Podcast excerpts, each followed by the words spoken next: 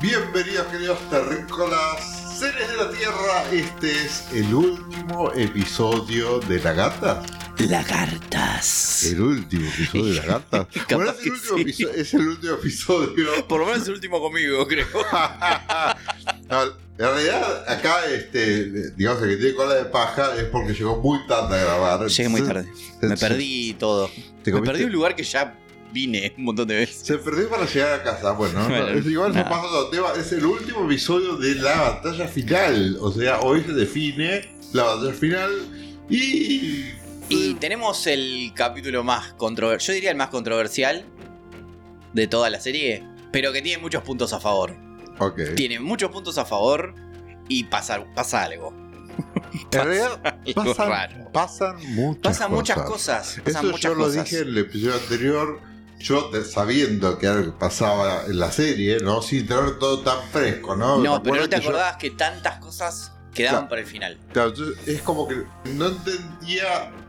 No, no es que no entendía, no. Me parecía como que faltaban un montón de cosas por suceder y faltaba un solo episodio de una hora y media. Claro. Y era, ¿cómo va a funcionar esto? ¿Funcionó o no funcionó? Y. Yo creo que funciona. Lo que no entiendo, bueno, nada. Es de lo que vamos a hablar al final del Sí. capítulo. Dale, bueno, Eh, ahora pero vamos a hablar de lo bueno. Arra- Arranquemos primero este, por el salto de los paracaidistas. El dúo Pardepe. El dúo Pardepe escapando de la nave nodriza. Yo imagino que a esta altura eh, ya tienen el ejercicio de ver el episodio, escuchar el podcast. Bueno, si, si vieron el episodio, el episodio arranca con Drovan y Martin saltando de la nave nodriza en paracaídas, pero con, una, con un paso de comedia previo. Mal, mal, mal. Es como tipo, bueno, los cadetes lo hacen siempre. Es Eh, una- pero es otra serie. Otra serie. Martín, de repente tiene sentido del humor. Es como en una situación de peligro absoluto, pues ellos están escapando de, de, la, de la nave nodriza. Dice, no, bueno, ahora escúchate esta que me Además, contaron. nave nodriza está sitiada. Sitiada, porque... lo están buscando, lo van a encontrar, lo van a hacer mierda. Y de repente Martin descubre que, que tiene una gran habilidad para el que café tiene, concierto. que tiene un tobogán, además. Así. No, no, es, es muy lindo. qué sé yo. Es muy lindo, pero es muy loco por, por lo que viene después. Hay dos escenas contrapuestas que, eh, simultáneas que no tienen un carajo que ver. Porque por un lado tenemos al dúo Pardepe y por otro lado tenemos los primeros minutos de vida de los bebés de, de Robin. Uf, Que es durísimo. que es durísimo. Y además, previo a esto, porque también hay otras. Porque Sí. todo pasa al mismo tiempo. Sí, sí, Está es- todo muy, muy comprimido. no esperen un capítulo cronológico. Este no, No, va a ser no, como el capítulo esto- 2 que fue todo... Esto no, de no. ver carajo, sí, con Sí, la sí. serie. Eh, en realidad, eh, también está todo el tema del. el- Diana descubriendo que está perdiendo el, el mando en, en la nodriza. Pamela ya está armando. Pamela ya le dijo chupámela y está ahí full toma de poder. Que bueno, de todas formas, ¿no? De- Digo, es la, es la oficial a cargo, la comandante. Pero le está sacando de a poquito y le dice, escúchame, se te escapó, se te reveló Christine, que le tocabas la manito. Este es tu momento favorito de la serie. Sí. Se te escapó Julie, se te escapó Donovan. Y ahora descubrís que Martin, que era uno de tus, de tus tipos más, más fieles, es uno de los miembros de la quinta columna. Que además no solamente es miembro, es el contacto es el- Con, los con los rebeldes. Sí, medio es el líder también, y es el que, el que te tiroteó encima. No, no, No, es, no. es un montón. Un bueno, montón. Y le dice, bueno, así que me parece que, mami, hacé las cosas diferentes porque te, te vamos a. Te vamos a hacer cagar. Te vas a hacer cagar el rango, por lo menos. La nave nodriza queda en su, en su. O sea, acá es donde se establece el dinastía. Sí. En la nave nodriza y en la Tierra tenemos el tema de los babies, Uf.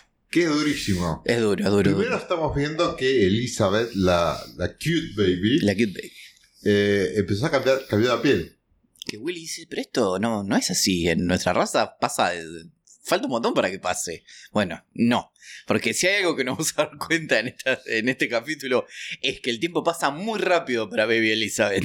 Que deja de ser Baby a los dos minutos más o menos de la serie. Aparentemente hay un tema de crecimiento. eh, Una mutación. una muta- bueno, sí, es un, es un bicho. Claro. Nosotros la vemos como un bebé, pero es un bicho. Claro, pero digo, es una mutación, es un híbrido y no sabemos qué carajo puede llegar a pasar desde ahí. Eh, estaba pensando, estaba haciendo como medio un flashback con, con los primeros capítulos de la serie y todos estos experimentos que, de los que supuestamente hacía Diana, que nunca vimos nada, como lo de Tony, ¿no? Claro. Que no sabíamos qué había pasado con Tony. Eh, esto es como el primer experimento posta que estamos viendo con, con, con consecuencias, digo, que lo, que lo vemos fácticamente, tenemos a una bebé acá que desafía no solamente lo que sabemos nosotros de ellos, sino lo que ellos saben de nosotros. O sea, es una nueva especie. Es una nueva especie.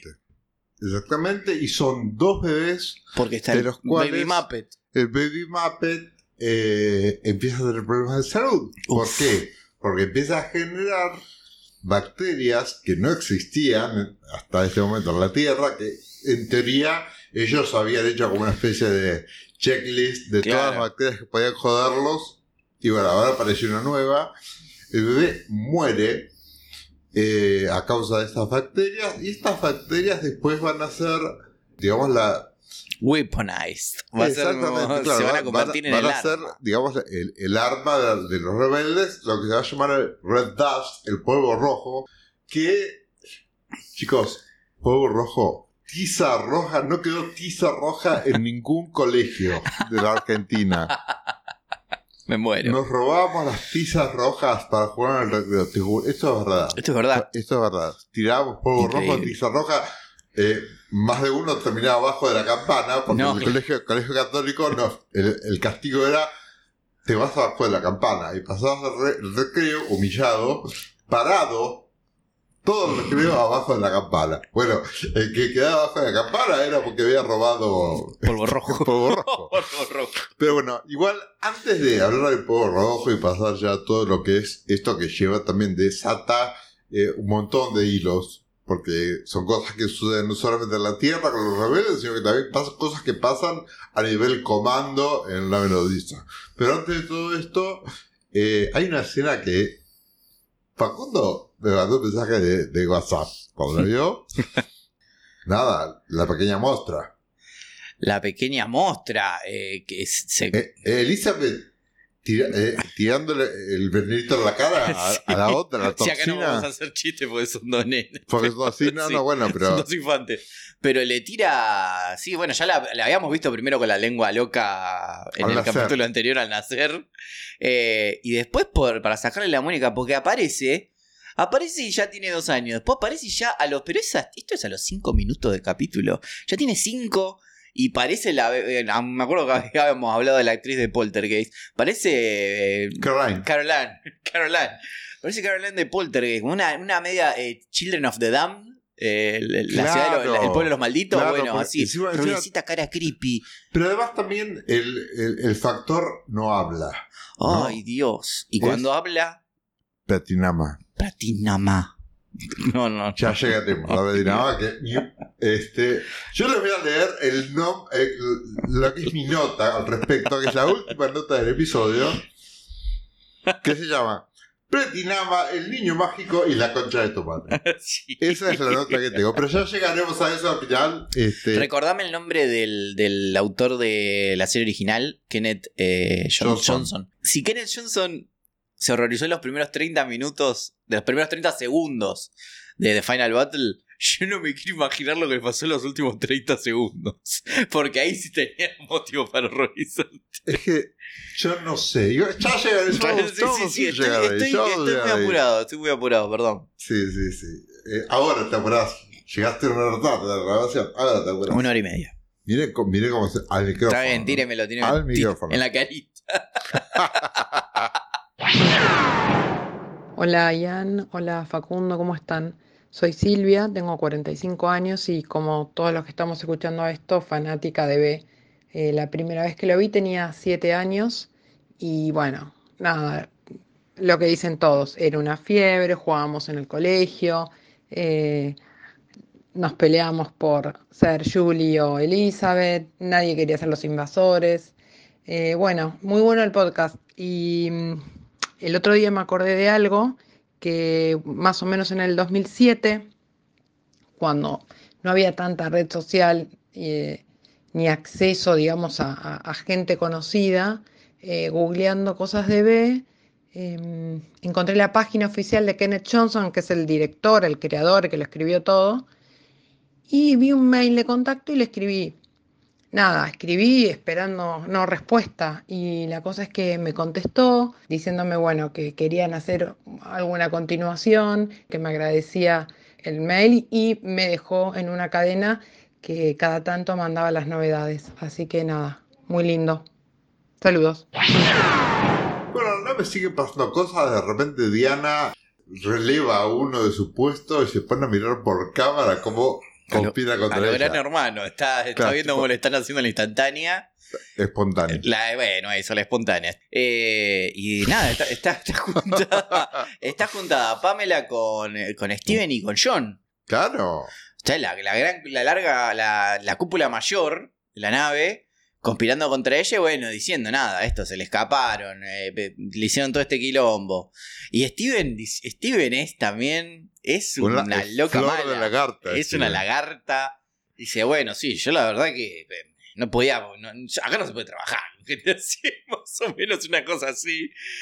Y dice, no, le vamos a sacar el rango y le vamos a dar solamente sus permisos científicos. O sea, la vamos a dejar que siga, porque en eso ella es muy buena. Vamos a reconocerla que, que Pamela por lo menos la reconoce como científica, eh, a Diana. Y si vamos a dejarle haciendo, vamos a dejarla haciendo sus experimentitos. Eh, pero yo me voy a hacer cargo, dice, del, del, de- del asalto y de, cómo exterminar a los rebeldes. Yo me voy a hacer cargo de, de- de toda esa operación. Porque Diana, evidentemente, no, no le sale. Y después, si saltamos a lo que pasa en la Tierra, Donovan, que finalmente este, Cae. aterrizó. Aterrizó. Todo, todo esto, todo esto, Donovan seguía bajando con paracaídas, ¿no? Con Martín. Me imagino Martín. No, es que es muy linda la escena mientras ellos están bajando. Es muy graciosa. Es otra serie. Es otra Es serie. otra serie. Es otra serie. Es otra serie.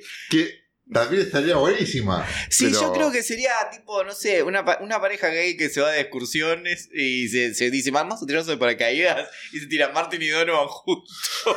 Dos locas en el aire. Heartstopper. Sí, Heartstopper. Heartstopper. Es Heartstopper. Es Heartstopper. Bueno, Donovan se cuenta con su hijo. ¿Qué momento? Qué momento de mierda, Tengo- boludo. Tengo. eh, lo primero que noté fue que recibía con mucho más amor a Julie que a, que a John. O sea, no lo va a buscar. No lo va a buscar. John es como. Julie va corriendo y él la agarra y todo. Y él lo ve que tiene al hijo, que era su.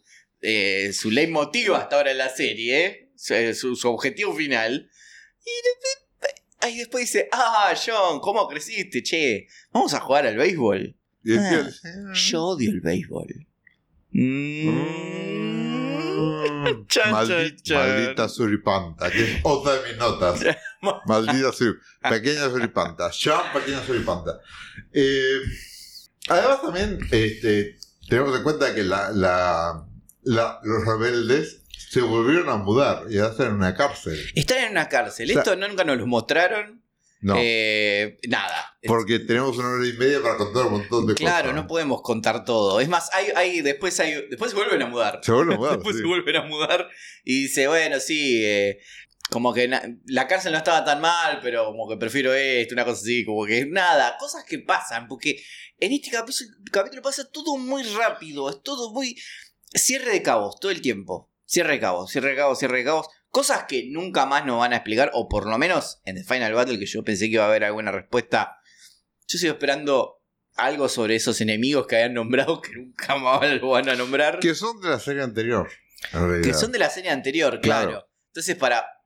Que para- son propiedad De, de Kenneth, Johnson. Claro. Exacto. Hay que leer la novela. Hay que leer la Hay novela. que leer la novela. Igual me cagaron a pedos con ese tema porque me dijeron, me spoileaste. Y digo, no, pero no forma parte de la serie. Bueno, pero ahora sé que en la serie no va a pasar. Es tipo. Bueno, pero disfruta lo que está pasando. Luciano Vecchio, te mando un beso. Por ejemplo, en este momento hay una alarma. No sé si se está escuchando de fondo, No. pero bueno. Eh, ¿Dónde Bueno, nos y íbamos? acá llegamos al momento, sí, Povo Rojo, eh, donde a partir de la muerte del bebé, y, y podríamos haber hablado también de- del horror de Robin cuando vio a sus hijos. Sí, sí, vamos Eh, a hablar de eso. Vamos a hablar de eso. ¿Querés hablar de eso? Sí. Dale, ver. Eh, me, me parece como muy fuerte la escena cuando, cuando va a ver eh, Robin a, lo- a los dos, a los dos bebés y le dice, bueno, le pusimos Elizabeth porque era, creo que le dice, medio que tu papá lo bautizó, la bautizó. Eh, re man- mansplaining. Mansplaining. Denunciemos mansplaining. Eh, Bueno, hay padres planning que después te quiero. Ay, y acá No, me, voy a, me voy a acá- poner en pelotas. No, me voy a poner en pelotas y voy a bailar arriba de la mesa para decirte. Así que, I te gustó, so. así que te gustaba el padre Andrew. hate to say I told you so. Está bien, está bien. Yo soy una persona humilde y acepto cuando me equivoco. Bueno, igual me voy a poner bolas arriba de la mesa. Bueno, está bien. Este, los- es el precio por equivocarme. Eh, pero mm, después ve al bebé, al bebé lagarto, y se horroriza. Y, y vos lo estás viendo. Y el pobre bicho la está pasando mal. Aunque sea un Muppet. Es un bebé.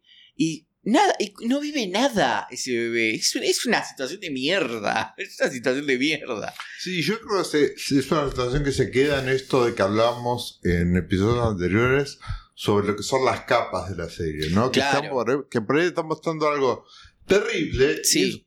Y como y- es un Muppet, capaz que vos decís, ah, bueno, pero es un. No, no, pero es. Es, un ver, bebé que está Claro, muriendo en pensá la que lo estás leyendo. En vez de que te lo estén mostrando. No, sí, y, te, sí. y te están hablando de un bebé que en sus, sus primeros minutos de vida son agonía porque no puede adaptarse al, a- al, al ambiente en el que le tocó vivir, al cuerpo en el que le tocó vivir, y, y se muere. Y al toque que se muere, el abuelo ya piensa en usarlo como un arma. Y dice, bueno, listo, ya está, tenemos nuestra especie para estudiar. Es como, ¿what? ¿What? Bueno, lo que hablábamos de escupir eh, en el- cuando le tira el veneno a la pibita. eh, hay que matar a esa niña. hay que matar a ese monstruo, dice. monstruo. Y ese monstruo es tu nieta también. Robert, eh, eh, por favor, Robert, ¿qué, qué tipo de abuelo sos? Sos un mejor padre que abuelo, te digo por ahora. Es como re fuerte. Bueno, y ahí tenemos el primer paso del descenso. Yo voy a decir el descenso, para vos siempre fue un personaje de mierda, pero el descenso al. Ni siquiera al mal, yo diría a la estupidez total del padre Andrew. Yo creo que es la naturaleza de la religión católica. Bueno, lo que están escuchando. Perdón. Hay, yo a esta altura, si hay una persona eh, que se pueda llegar a ofender por algo de lo que digo, y bueno, papito, es el que es el quinto episodio. Es el quinto episodio Es el quinto este. episodio, si a esta altura te ofendes, bueno, esta cosa de Dios es bueno, Dios no puede, y que el, en nombre de Dios se pueden hacer cosas increíblemente estúpidas Sí, o sí. malignas. sí. Bueno, acá tenemos esto, pero igual lo que lleva al padre Andrew, que vos ahí decís, bueno, para ahí lo podemos llegar a justificar, es lo que pasa con Robin cuando hay que testear el Oh. fuego rojo. Que Ah. creo que es una de las mejores escenas De la del serie. episodio. Y de la serie. Y es una de las mejores actuaciones Sí. que se vieron. La cara de odio de Robin es increíble. Porque, ¿qué pasa? En este, en este capítulo, uno no sabe hasta qué punto, porque nos estamos, estamos, estamos salteando algunas cosas importantes. Capturan a Daniel. No capturan a Daniel. Le hacen, le hacen algo peor. Lo tenemos a Daniel, como siempre, viviendo Living a Dream, a Fascist Dream, con eh, Hot Lagarto. Están los dos juntos. Tomando champán, la comiendo caviar, la Champán y caviar. Ca- Champán y caviar, ese, Que además ese es champán. tipo eh, sello de lavishness Sí, de los Yenta, ¿no? Claro. Champán y caviar, que esto es dinastía, ¿no? sí, es, sí. O sea, es una dinastía donde champán y caviar. Y ahí se Champán. habla del tema y era un tema de conversación. Es como el sello, o sea, en los 90 era usar Versace en algún momento. Acá era eh, champán y caviar. Pero eh, reciben una sorpresa. Un paquete sorpresa. Paquete. Un paqueto. Paqueto. Paqueto. reciben un paquete sorpresa que es eh, cerveza. Cerveza, no me acuerdo qué marca de cerveza, pero reciben unas botellitas de cerveza, unos cajones. ¿Y quién Ah, se los lleva? Champán es. ¿eh? No, es cerveza. ¿Es cerveza, me parece. Estoy bastante seguro que es cerveza. Eh, parece que es champán. Bueno, está bien. Bueno, Vamos así que era una una- un cajón y un cajón. no vamos a pelear No acá. vamos a pelear no por eso. igual. Igual le importa lo que le pasa a Daniel, pero... ¿Quién llega a llevarle las cosas? El padre de Elias, Mike Donovan y Tyler. y Maggie, que es la novia de, de Daniel, que en realidad es la espía. Que está sentada en la mesa Que y hay, hay, hay otra rubia genérica también, Hay otra ¿no? novia genérica, bueno, que pobre. también, sí, bueno, esto de mujer sin nombre, ¿no? Que, Sí. bueno, pero, nada, de repente, De repente se le pudre la, la momia a Daniel. Agarra eh, la botella de champán y dice: Ah, es americana, pero es buena, dice Tyler. Y se la parte en la cabeza a Hot Lagarta. Lo capturan. Y Taylor lo agarra a Daniel y es, ay, ese momento, cómo lo disfruté. Lo agarra y le dice, vos mataste a Ruby. Dice, y el padre Elías le dice, eh, lo vas a matar y se lo voy a matar tantas veces como pueda. Es como, y que te lo diga Michael Ironside, es como, uy, qué miedo. Es un momento facundo de varios momentos facundos que tiene este episodio. Uf, me Hay encanta. varios momentos no, no, Facundo. no, no. Y Michael Ironside es, eh, en este capítulo es lo más. Y, el padre de Elías le dice, para, para, para, para, para. Para que yo tengo una idea mejor. No lo vas a matar, le vamos a hacer algo peor. Entonces, ¿qué hace? Llama por teléfono. Siempre dijimos que acá, cuando sos el teléfono, es para algo choto. Llama por teléfono a Steven y le dice: Che, Steven, mira, yo soy un ciudadano preocupado. Dice: Tenemos a, un, eh, a uno que traicionó. Capturaron uno de los, de los tuyos, de tus oficiales, y el culpable es Daniel. Entonces a Daniel lo terminan capturando. Y vamos a, vamos a cerrar con lo que pasa a Daniel, porque esto después, después seguimos con lo de Hot Lagarta. A Daniel lo capturan, lo llevan a lo de Steven. Y el Steven le dice, bueno, Daniel, eh, dice, lamento, lamento, no sé, hacerte pasar por este mal momento, pero ¿qué onda? No, me tendieron una trampa, fue tal, tal piba que trabaja en, en la, en el hospital, esta Chequeamos enfermera. la lista y no existe una mujer con tal nombre. No, pero yo, yo digo la verdad, yo digo la verdad. Quédate tranquilo, le dice, que nosotros te vamos a... Te vamos a mover a un lugar donde nos podés servir mejor. Sí, sí. Eso, No, eso es Hermoso. buenísimo. Y cuando ve que vienen eh, los de la, Los carniceros. los carniceros, el chaval le dice, no, no, eh, ¿qué van a hacer conmigo? Dice, yo, yo te dije que te iba a llevar, te iba a llevar a un lugar donde ibas a ser más útil. ¿Dónde? A una bandeja. Más Servido en bandeja. servido en bandeja. Más eh, literal no podía ser. Así que Daniel se vuelve postre Sandy, finalmente. Lo mandan los Andy. Lo mandan al Sandy. Así que, Orboa Dani, Eh, te quisimos mucho. te quisimos mucho, fuiste un gran villano. Y la concha de tu madre. Y la concha de tu madre y bien muerto estás. Ve Invasión Extraterrestre es uno de los primeros recuerdos televisivos que tengo. Yo debía tener cuatro años, me imagino. Debía ser más o menos tipo 1986. Lo tengo asociado al lugar donde vivía, que era eh, Diadema Argentina, eh, Comodoro Rivadavia, en, en Chubut, en la Patagonia, que era un pueblo de, no sé, mil habitantes, algo así, chiquito y a 30 kilómetros de la ciudad lo tengo asociado a, a mi vida en ese lugar y, no, no tengo mucho, mucho recuerdo de, la serie, más que, que me impactaba eh, cuando se veía que eran como lagartos y también lo de mm, cuando comían ratas.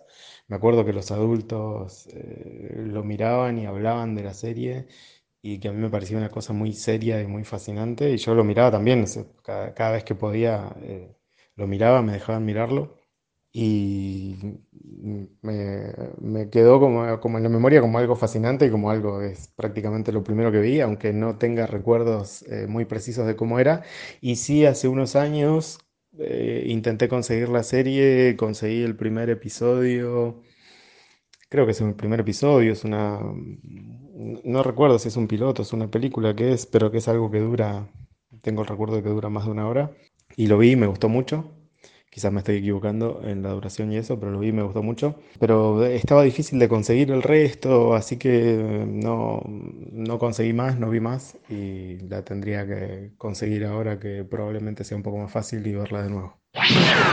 Seguimos con eh, momentos de venganza. Este, este capítulo es un momento. Es un capítulo de venganzas, me parece. Y si hay una venganza que se venía guardando ya después de ver. de sufrir el embarazo. De todo el debate por el aborto que es la serie. de los- del nacimiento y la mutación que sufrió. Era Robin con Hot Lagarto.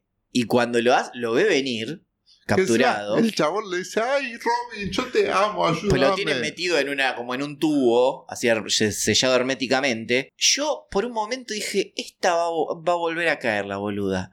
Porque lo mira, viste que juegan un poco con eso, como que lo mira medio como, ah, sí, no Sí, sé. igual también ahí hay, y esto es una, una nota sobre lo que es el vestuario también. Ah, O sea, mira, la decisión de vestuario de mostrarla ella como una niña colegiala. claro. O sea, está con una pollera de tablas, está con un aplique en el pelo, está con las medias por debajo de la rodilla. y ella entrando de la mano con la nena. O sea, yo creo que la imagen es, es una niña que fue madre. Claro, ¿No? sí, es fuertísimo. Y yo creo que yo no me comí en ningún momento de que iba a caer. O no, sea, yo digo igual cuando, la, cuando, cuando lo llevan a, eh, a Hot Lagarto por, eh, al principio, que lo hacen entrar a la base. Mm. eh, No, ya cuando, cuando ella entra con la nena, ya es. Hay, este, cuando, eh, yo creo que fue en el primer episodio del podcast que hablamos de cómo la serie se tomaba sus tiempos. Y en un episodio donde está todo amuchado y, pa- y pasan un montón de cosas, se toman el tiempo para mostrarte las reacciones o la no reacción, porque en realidad es una excelente actuación que solo emite odio en la mirada de Robin. Sí. Yo creo que es una de las mejores escenas. Igual mi escena favorita viene después, pero yo creo que esta es una de las mejores escenas o de las mejores actuaciones que tuvimos en la serie hasta ahora. Cuento lo que pasa, ella sale con la nena, él, él jugando a querer este, seducirla de vuelta, dice, ay, es mi hija, bueno, ay, mirá, me reconoce, qué linda que es. Sí, pues le dice, ay, es tu hermanita. No, no, no, le dice, es tu hija. Claro, Es nuestra hija. nuestra hija. Y después, mirá, me reconoce un poco, medio como que le quiere decir, ay, tiene mis ojos. Sí. liberame, no sé qué. La otra se acerca a este tubo de ensayo gigante donde está encerrado, abre una ventanita y tira el tubo de ensayo al polvo rojo, que ahí en esta, a esta altura todavía están. en- hay que testearlo. ¿no Claro, había? porque no saben con quién testearlo. Que en un momento Tyler dice, bueno, lo probamos con Willy. No vas a matar ni vos harías eso, le dice Ay, Julie. Es hermoso cuando entra Willy a Sí, alimentar sí, al alimentar a los lagartos, así como, hola, ¿cómo andan? No, porque hay que probar el polvo rojo con alguien. Y todos miran a Willy. Es hermoso. Eso, bueno, también, eso me encanta Julie diciéndole a Tyler, ni vos harías algo así. Y sí, totalmente lo haría. O sea, no lo, ya no lo conoces a Tyler, tuviste todo un capítulo para conocerlo. ah, va a hacer cualquier cosa, Tyler. Bueno, es tu hija. Es tu hija. Entonces, en ese momento, Robin abre como una, una partecita del tubo de ensayo y le tira el polvo rojo y se convierte eh, Hot Lagarto en su- la pri- la prim- el primer sujeto de experimentación y en la primera víctima del polvo rojo, del arma final contra los extraterrestres. Es hermoso. hermosa esa escena. Hermosa Es escena. hermosa esa escena, pues lo es como ella disfruta cada segundo del sufrimiento, mientras la nena, a la que yo voy a llamar, no lo voy a decir Elizabeth, le voy a decir la niña trauma, porque en en un capítulo ve horror por todos lados, lo cual no tiene sentido con el final, pero siempre ve muerte, muerte por doquier. Ve cómo lo mata el padre y, y es como, es un montón. Lo tenés al chabón ahogándose, arrancándose la piel, eh, eh, todo en este polvo eh, rodeado por esta niebla roja. Y a Robin disfrutando cada segundo. Y además, eh, todo practical effects. O sea, sí, eh, excelente. todo, todo ese tema de efectos prácticos que eh, yo creo que fueron mejor, la mejor vez que lo hemos usado. Es que no envejece el efecto práctico. El efecto práctico vos lo ves, eh, lo ves en el momento, lo ves 10, 10 años después, 20, 30, 40 años después, y sigue siendo bueno, porque sigue siendo real. El CGI envejece y mal. El efecto práctico no envejece nunca. Amemos el efecto práctico. Salvo el CGI de Jurassic Park. Bueno, salvo el CGI de Jurassic Park, pero porque es como el CGI de Terminator 2, o sea, es Stan Winston, está creo de atrás. Eh, es una cosa de locos. Pero en una época donde, no sé, hablemos del CGI de Flash, eh, tenés, eh, hablábamos el, el otro, hace creo que dos, dos episodios hablábamos de Barbie, de Greta Gerwig, pero esta cosa de, de ver algo hecho realmente, el impacto visual es algo que va a hacer que perdure en el tiempo. Entonces vos lo tenés. eh, yo me acordaba el, audio, no me acuerdo si fue el audio de, de Damián Silverstein que decía que eh, se, se había hecho pis. eh, Sí. Sobre- Damián, te amamos. te amamos, Damián. Y mm, el de Maxi en el, en el capítulo en el capítulo 3, perdón, que este, este terror, ¿no? Que escuchamos siempre en todos los testimonios de la gente que, que está colaborando en el podcast. eh, no lo lográs con una computadora. En ese momento ahí no se podía, pero ahora tampoco. Eh, no hay sustos por computadora. A mí no me, no, no- no me genera nada. Y esta cosa de- del incluso del dramatismo, en algo que bueno, está bien. El Muppet del bebé puede haber parecido. Pero eh, nadie, te, nadie te dice, ah, qué boludos que eran los lagartos. No, no, te siguen pareciendo. Está bien, los nenes ahora es como que lo ven y dicen, ah, qué huevada. Pero vos, que, que, que venimos de otras generaciones, ese efecto práctico para mí sigue teniendo su relevancia. Eh, y también me pa- me parece que suma mucho a todo lo que es este momento, este momento que es ma- maravilloso de venganza. Que se corona con un momento facundo. Con un momento facundo. Sí, cuando este Michael Ironside dice, bueno, y ahora habría que, habría que testearlo en humanos. Hay, muchos, hay muchos colaboracionistas. Bueno, podremos usarlo con tu madre. Hermoso, hermoso, hermoso. Me había olvidado de eso. Y me encanta lo rápido que se resuelve. Ese- eso es buenísimo, porque ahí tenés una, eh, una visión de lo que es eh, de lo que son las dinámicas de poder dentro del grupo. Vos tenés a Mike y a Tyler peleando todo el tiempo, y en este capítulo literalmente pelean como dos machos huevones. ¿Y quién es la que se mete adentro del tubo de ensayo para probar a ver si son inmunes o no? Julie. Julie. Julie. Julie que ni mu dice. Agarra y cuando se dan vuelta, ella ya está dentro del tubo. Y además hay un fade out. Que eso indica que hubo una pausa comercial. O sea, Ah, lo listo. bien armado que Sí, estuvo la acción en toda. o sea, todo ese bloque. Sí, sí, Primero, sí, sí, sí. La captura de Hot Lagarta. La presentación de la hija eh, a Hot Lagarta. Sí, Todo el tema del asesinato de Hot Lagarta. Robin, todo lo de Robin. eh, cuando entra el padre Andrew, Bueno, que eso. se lleva a la Que nena. termina, claro. el- el, eh, toda esta escena termina así. Aparece el padre Andrew y como le pregunta qué hizo, qué- cómo va a hacer esto, qué sé yo. Y se la termina llevando y se la lleva. Y se la lleva. Y esto, bueno, termina con Julia dentro del, del tubo. Y todo se funde a negro. Teníamos que hacer pausa comercial. Y cuando volvemos a comercial, ahí está la resolución: que es que Julie tuvo los huevos, los ovarios. Los o- ovarios, sí. o los, o los tentáculos o lo que sea que se necesita para prestarse a hacer un colegio de indias con esto y salir. Y descubrir que son inmunes a, eh, a la bacteria, que es el Escherichia coli. El E. coli es, el, es, el- es una bacteria que tenemos nosotros que es eh, para los, los chicos es muy peligrosa cuando sos más chiquito eh, y cuando sos adulto te da cagadera. O sea, básicamente es eso. Eh, pero que te puede agarrar... eh, eh, te puedes enfermar cuando, eh, por ejemplo, la carne picada te puede pasar. Esto, esto es real lo que estoy diciendo. Y me parece re loco que hayan usado algo, que hayan usado algo así eh, real. No, porque de, de verdad hay que tener mucho cuidado cuando uno cocina para, para un nene por, por el tema de si la carne está un poco cruda. eh, te puede agarrar esta bacteria y te, te cagás muriendo. Te puede, te puede producir eh, efectos muy nocivos. Yo mientras Facundo está hablando le estoy haciendo corazoncitos. Pero- Porque el tipo se hizo, hizo los deberes y ahora está. Esto se transformó en ser padre soy. ¿Qué pasó? Y yo no tengo hijos. Na, na, na. Pero para que vean que yo a mi, a mi na, sobrino le cocino bien. No, no, no, pero real. Eh, creo que el E. coli es el Escherichia coli. Y. mm, que es Esterichia, Escherichia, no sé cómo se llama. E. coli, no importa. Y no era ser padre soy, era la salud de nuestros hijos. Sí, Para la sí, la gente que vio esta serie en su Sí, sí, tiempo. sí, obvio, era el doctor Sokolinsky. Ay, por favor. Eh, El doctor Facundo. el doctor Facundo acaba de hacer el momento Facundo médico. de la. Eh, ¿En qué me había quedado? Bueno, no, que eh, ahí descubren que son, eh, que son inmunes. Y Tyler dice. It looked like we had some red dynamite. Como si parece que tenemos dinamita. sí, esa- esos comentarios, esa cosa chongo que, me- que a mí yo apago el cerebro. Es- Apago el cerebro. No, ay, dale, aguante Tyler, dale. Igual te digo, eh, me, me quedó picando desde el primer episodio, o del, no, el segundo, o el primero, no, ya no, ya no me acuerdo, este, vaya te escuchen, el tema del iridium. Yo te dije, Yo te iba a decir algo, cuando pero me lo hablaron, de guardé. iridium, cuando hablaron de iridium en su momento, que yo dije Sí. que estaba tirando fruta y qué sé yo, pero qué bueno que la tiran, dije, ¿esto no estará conectado con el polvo rojo?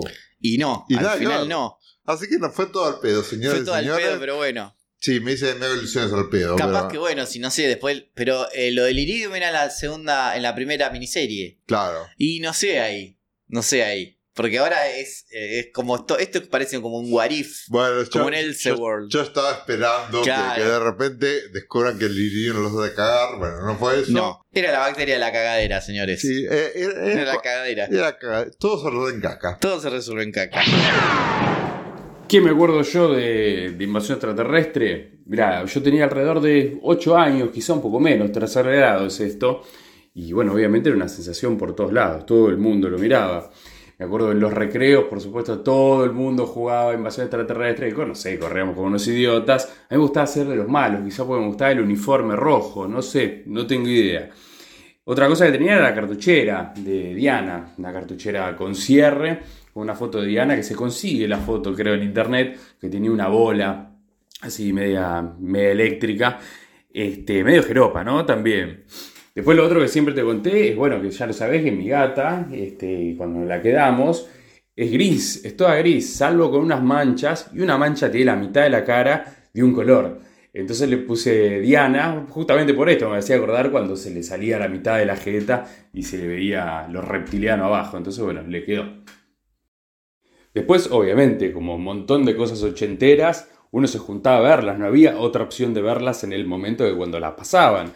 Así que, no sé, así como titanes en el ring, nos juntábamos con algunos pibes del edificio, de ver invasión extraterrestre con mi viejo, con mi hermana, con la chica que nos cuidaba, que se quedaba por ahí esta tarde, con mi vieja. Mi vieja no sé si le gustaba tanto, pero por supuesto la reunión familiar para ver las cosas al horario que se pasaba, eso estaba y verdaderamente era una sensación. Eso, bueno, creo que lo sabemos todos los cuarentones que deben estar mandando mensajes al respecto. Volvemos a la nave nodriza. Y tenemos un momento que Facundo se va a poner colorado. Diana comiendo una cotorra. Yo iba a decir, no iba a decir comiendo una cotorra, pero claro, ahora entiendo, lo entiendo perfectamente. Yo sé que se está comiendo un pajarito, pero claro, se está comiendo la cotorra. Y después del momento Christine, claro, es. eh, No, no, no, el. eh, ¿Cómo se llama esto? Como le dicen que- queer, no, queer coding no es. No, quick, no, Quick coding es otra cosa. no, no, esto es eh, nada, nosotros nos estamos riendo. Nosotros nos estamos no es ni riendo. quick coding ni nada. eh, Pero, pero se está comiendo la cotorra, yo, amigo. yo quería, yo quería verte la cara cuando decía. Mientras yo decía el micrófono, se está comiendo la cotorra. Pero bueno, Diana se come la cotorra. Sí. Se abre la puerta y entra. Y acá te quiero escuchar. Padre Andrew con la niña. La niña trauma. Maldi- maldición. Padre Andrew nos traicionaste a todos los católicos. No, te una voz en realidad. O sea, Bueno, pero yo o sea, calculo que había haber, haber otro. Si hay, si hay algún otro oyente que haya sentido compasión con el padre Andrew, por favor, eh, háblenos. y ahora no quiero decir, Padre Andrew, la concha de tu madre. Bueno, sí, sos un solete, padre Andrew. Eh, esa idea estúpida, igual de que, que venía ya cuando, cuando tienen la discusión sobre el aborto, eh, de puede ser un puente que tendamos sobre- entre las razas. No, no. Estuvo, estaba ahí, no lo viste. Estaba ahí, sí, sí, no sí, viste. sí, sí, sí. Yo te dije, yo te Ah, advertí. yo te avisé, yo te Además, avisé. hay un segmento como de 15 minutos tuyo hablando de cómo el, el- el personaje del padre Andrew aporta a la serie. Yo creo que aporta. que no Yo creo que aporta en ese capítulo. ¿Qué aporta? Yo creo que aporta toda la historia de África y todo eso. lo- a, mí, a mí me gustó. Yo no me voy a desdecir. No lo vas a lograr. no me vas a hacer la terapia de conversión. Oh, fuera tan fácil. No, mirá. no vas a poder, no vas a poder hacer la de Diana. Pero bueno, descubrimos que el padre Andrew se- secuestró a Baby Trauma y la llevó. La llevó a, a Diana. La llevó a Diana. A la boca del lobo. la llevó a la boca del lobo. ¿Y ¿Cómo haces esto? ¿Por qué haces esto? Porque no, porque es un puente. Y es para que ustedes entiendan que ellas igualan. Ustedes son, son igual a nosotros. Somos todos y que iguales. comer humanos es un acto de canibalismo. Es tipo, No, no, ¿what? sos tarada. Sos tarada. Sí, no, sí, no, yo no, yo no, no podía. No podía, no, te no, juro. no, no, Además, es full tarada se pone el padre Andrew. full tarada. Full y, tarada. y Diana, mm, Sí, vamos a ver qué haremos contigo. Sí, dice, Mm. quédate tranquilo que te vamos a acomodar acá, tranqui. Asegúrense que el padre Andrew tenga todas sus, este, sus necesidades satisfechas y que lo pase bien aquí arriba. Y ahora vamos a analizar a la niña. Y la No le lleven a un niño, por favor, al padre Andrew. y, y- y la niña, mira- La niña mirando. mira. Mira. Mira. Ella mira. Y, el y la cámara le hace zoom a sus miradas de trauma. Todo el tiempo. Basta de, eh, de plano de detalle de la ca- de primer plano de la cara de Baby Trauma. Porque no soporto los planos de Elizabeth. No soporto la cara de Elizabeth. Me cae mal. O sea, es una nena que me cae mal. Lo tengo que decir. No la soporto en todo el capítulo. Basta con su frase de mierda. No es nama". nuestro destino. No es nuestro destino. Yo, o sea, no por una mala Diana, perdón.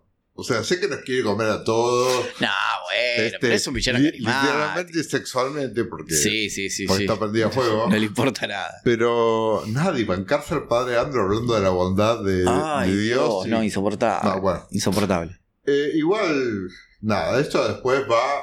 Es como una semillita que después desprende un par de escenas de Diana creo que son Sí, sí, full psycho. Full increíbles. psycho. Pero increíbles. Sí, buenísimo. Es el, eh, eh, va tomando atajos en la escalera social extraterrestre. A todo esto, la primer, la primer señal que tenemos de que se escapó el padre Andrew y que los traicionó fue nuestro dúo dinámico Tyler y Chris, Tyler y el gordo Chris, eh, diciendo, ah, yo pensé que el cura era piola. Dice, si vos crees en la paz en la tierra, eh, en algún momento vas a perder la cabeza, una cosa así. Tira Otro momento. Facundo. Otro gran momento Facundo.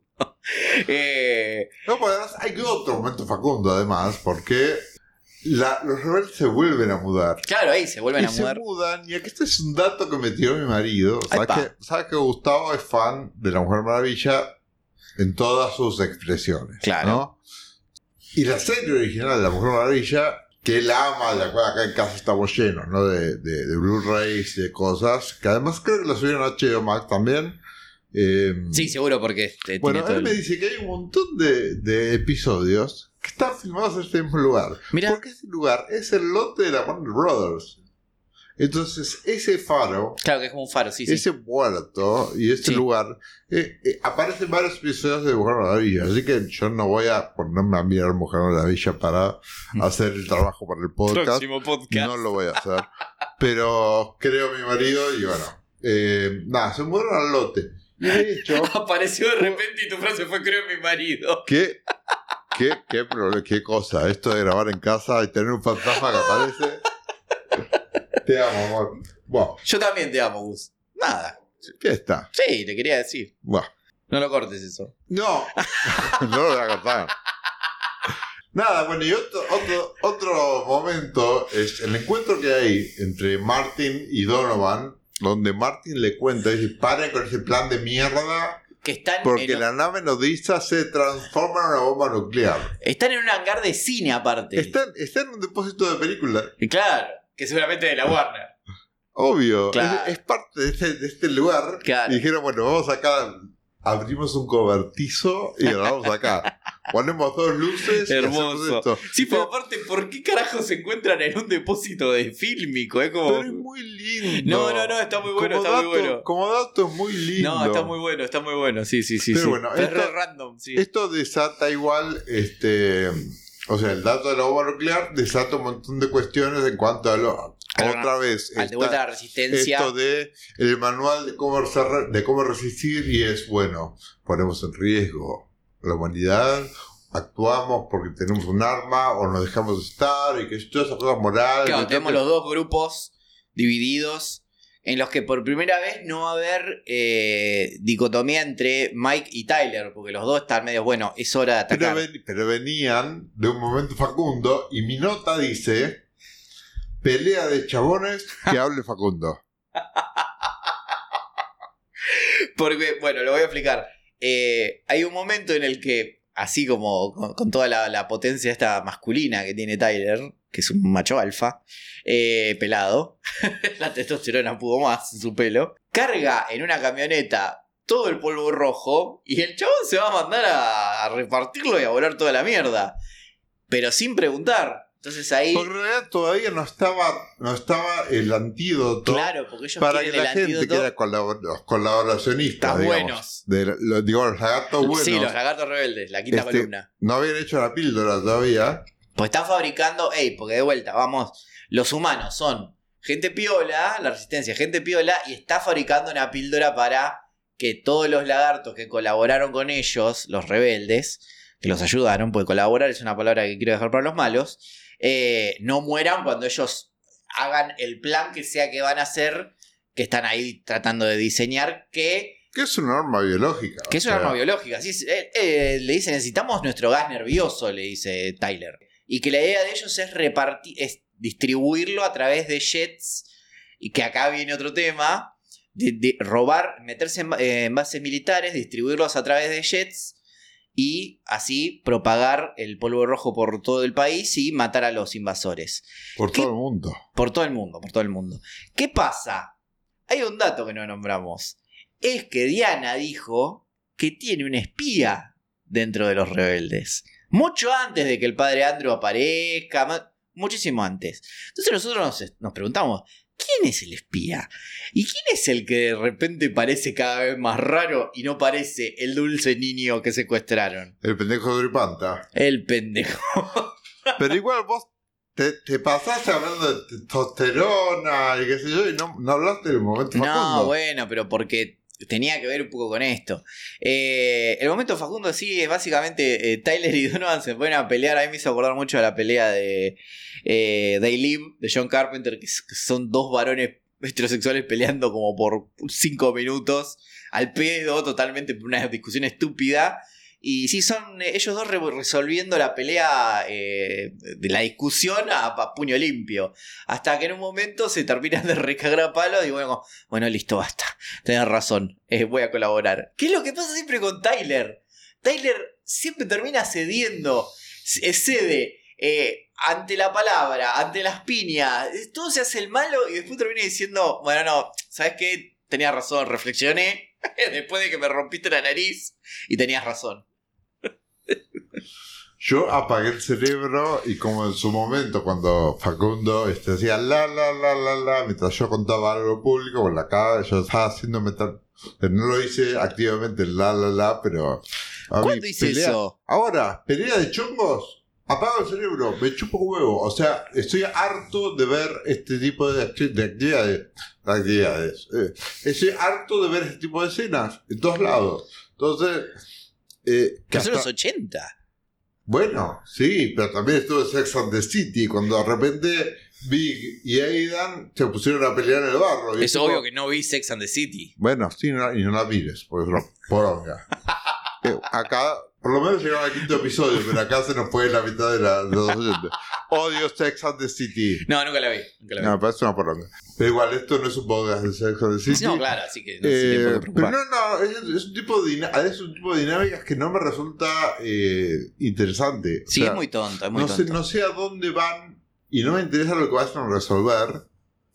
O sea, no. por Podría, podría y haber puede ser pasado. los 80, los 90, Sí, los sí, 2000, sí, los 2010, los 2020. O sea, no me interesa ese tipo de cosas. Yo es como que espero que termine. Claro. Espero que termine y después, bueno, voy a ver. a Bueno, haces como los otros, que los están mirando y es tipo, bueno, déjalos que terminen. ¿Viste más o menos eso, sí. Viste está el padre de, de Elías, Elías, están de, de Sancho, están todos mirando ahí, como el gordo Chris. Bueno, deja, deja que se termine de cagar a palo y. Bueno, dale, ahí va, está, ahí vamos, ya se cansa. bueno, pero hablemos del espía, La maldita suripanta. la maldita suripanta. John fue convertido y parece que Mike no lo quiere aceptar. Ay, La esa- ese- escena- el diálogo en el faro. El diálogo en el faro, yo que ese es tu momento. ¿Qué momento? Es un momento para el cerebro también, ¿no? Pero, ah, o sea, está dos de los personajes que más amo hablando Sí. pelotudeces. eh, Y aparte con una ref- cuando le dice, no me hagas elegir entre mi hijo y vos, porque siempre vas a perder. ¿Qué? ¿Quién sos? Si aparte no te Ahora, acordás, ¿quién, quién va a elegir? cuando llegaste, lo la agarraste a Julie como si fuera agua después de que tuviste 20 días en el desierto y al pibe lo dejaste.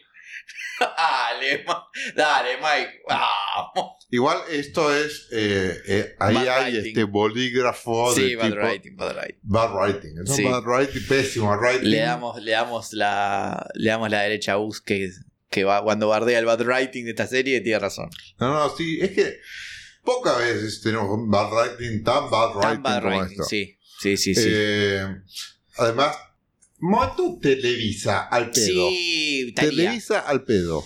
Sí. O sea, yo Televisa, arriba de la nave nodriza, te lo celebro, pero Sí, porque es dinastía. Claro, y entre extraterrestres es más Sí. raro. Y cuando esto- son humanos, estos chotos, Yo ya ¿viste? vi. No, ya lo vi un montón de veces. Pero además, nada, hasta, eh, se termina el mundo, boludo. La, la nave nodriza es una bomba atómica. Claro, descubrimos que la nave nodriza es una bomba nuclear y estás preocupado porque, no sé, porque dudan de tu hijo. Igual no podemos hablar porque no somos padres. No, tenés razón.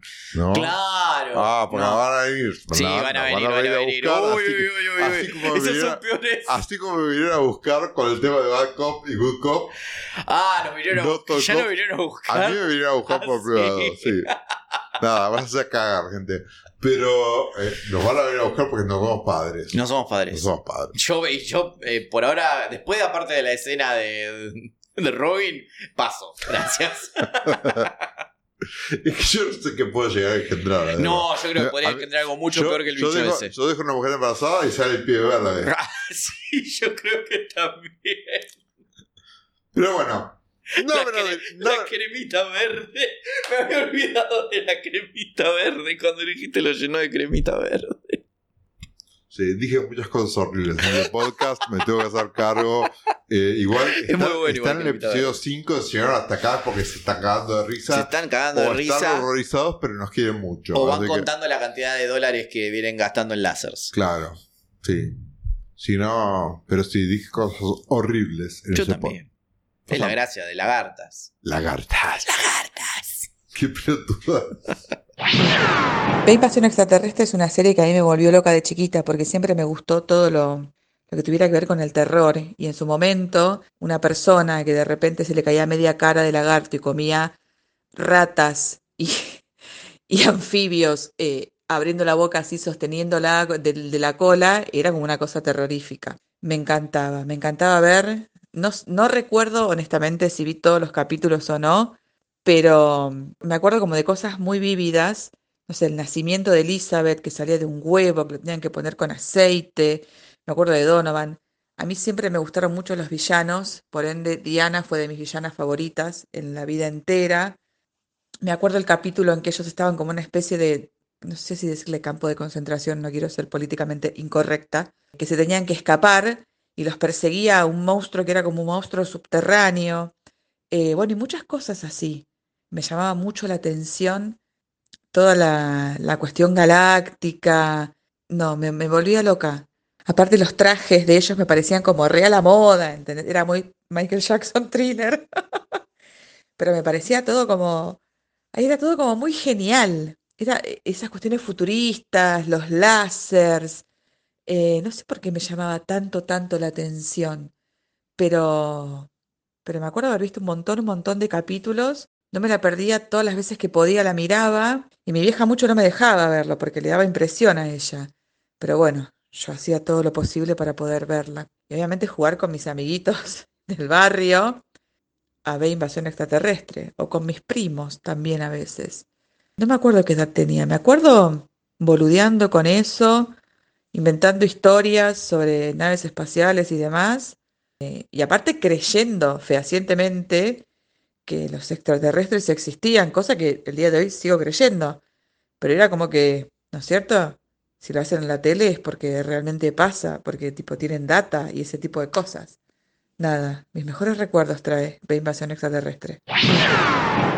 En la nave nodriza eh, están los momentos de Diana más, yo no sé si icónicos, pero no sé si tienen el peso eh, dentro de lo que es la cultura popular de Comerse O sea, cobayo. Comer, de comer su cobayo, exactamente. O de cuando te desprende la piel que te coge el funko acá en la mesa. Sí, hermoso. Eh, pero mis momentos favoritos de Diana son los momentos, estos momentos en la nave nodriza, donde por ejemplo tenemos una escena primero con eh, Predinama, con nuestra niña, nuestra ni- niña trauma, Baby trauma. Cuando dice, ah, qué lindo lo que hiciste, que la tía había construido una cosa toda, Sí, sí. se lo hace mierda y le dice, lo que cuesta tanto construir, otros tienen gran placer o toman gran placer en destruir y derribar. Nunca hay que darle la chance. Wow. Ser padre soy. Ser padre, la, de nuestros, la salud de nuestros hijos. Nada, va a ser Diana madre horrible. No, Diana pero, no. Pero Dios mío. Bueno, y después hay otra escena de Diana. Eh, hay una escena. Diana leyendo la Biblia. O Diana sea, está, está full. Diana, Diana leyendo la Biblia es. Eh, nada, que- No, que- hay una escena. Hay una, Me quiero tatuar a Diana leyendo la no, vos te querés tratar lo que pasa después con la Biblia y Diana. Biblia. Es verdad. Porque aparece el padre Andrew y le dice: Estuve leyendo la Biblia y. ¿Y qué te pareció? Intrigante. Y dice: Bueno, a mí me gustaría mucho. la inocencia, ¿no? El padre Andrew. A mí me gustaría mucho que me lleves a tu planeta para poder esparcir la palabra de Dios. Y Diana lo mira. Ay, su Dios tuvo mucha influencia en su gente también. Bueno, habría que ver qué puede hacer la nuestra. No, y aparte él le dice: No, yo solo soy un mensajero, él es el que, el que obra. Usted es muy humilde. Sí, Bueno, viniendo de una persona tan segura. Dice, sí. es que este libro me ha mostrado mis vulnerabilidades. Jamás las había experimentado. No sabía ni siquiera que existían. Y no voy a permitir que eso suceda otra vez. Y lo hace cagar. Y me encanta. Es buenísima esa escena. Me encanta. Me encanta un- porque eso se cierra con otra frase increíble que es las vulnerabilidades son debilidades explotables. Terrible. Y, Y le acto pega seguido un le- disparo a la Biblia. Prende, desintegra la Biblia. O sea, Es como. hablemos de...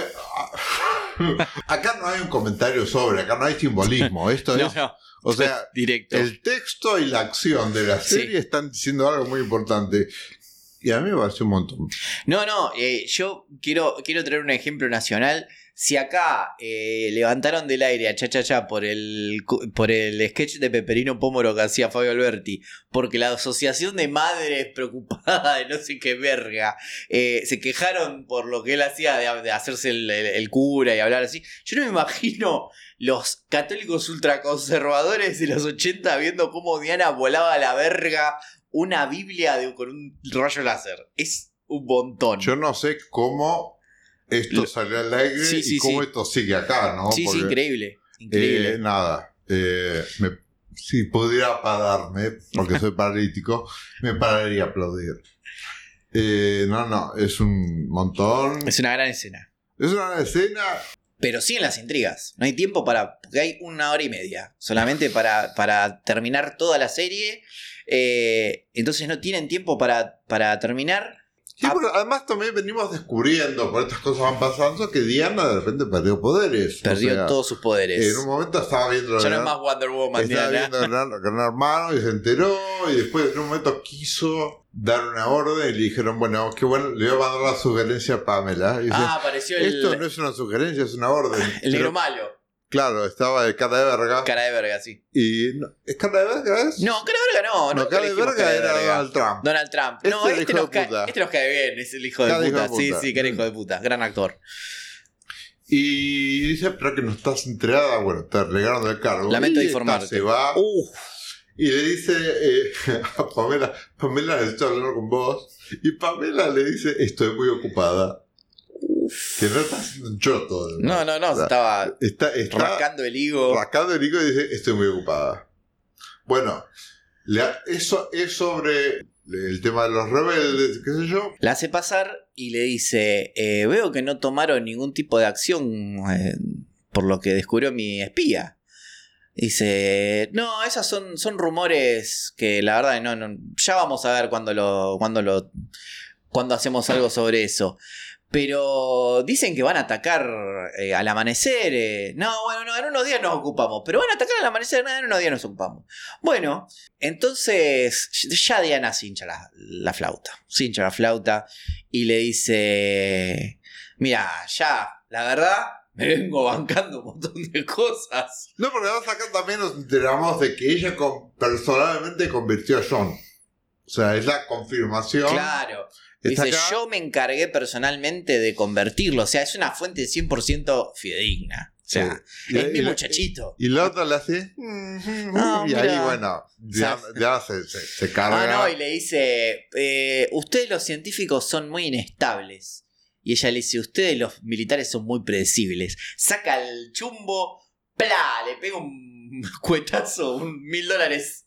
Toma, mil dólares para Pamela y mil dólares para el pobre guardia que estaba laburando ahí horas extra. Y después se dice, considera esto un retiro. Un retiro anticipado. Y, le, y tiene otros mil dólares. Sí, otros mil dólares en la carita.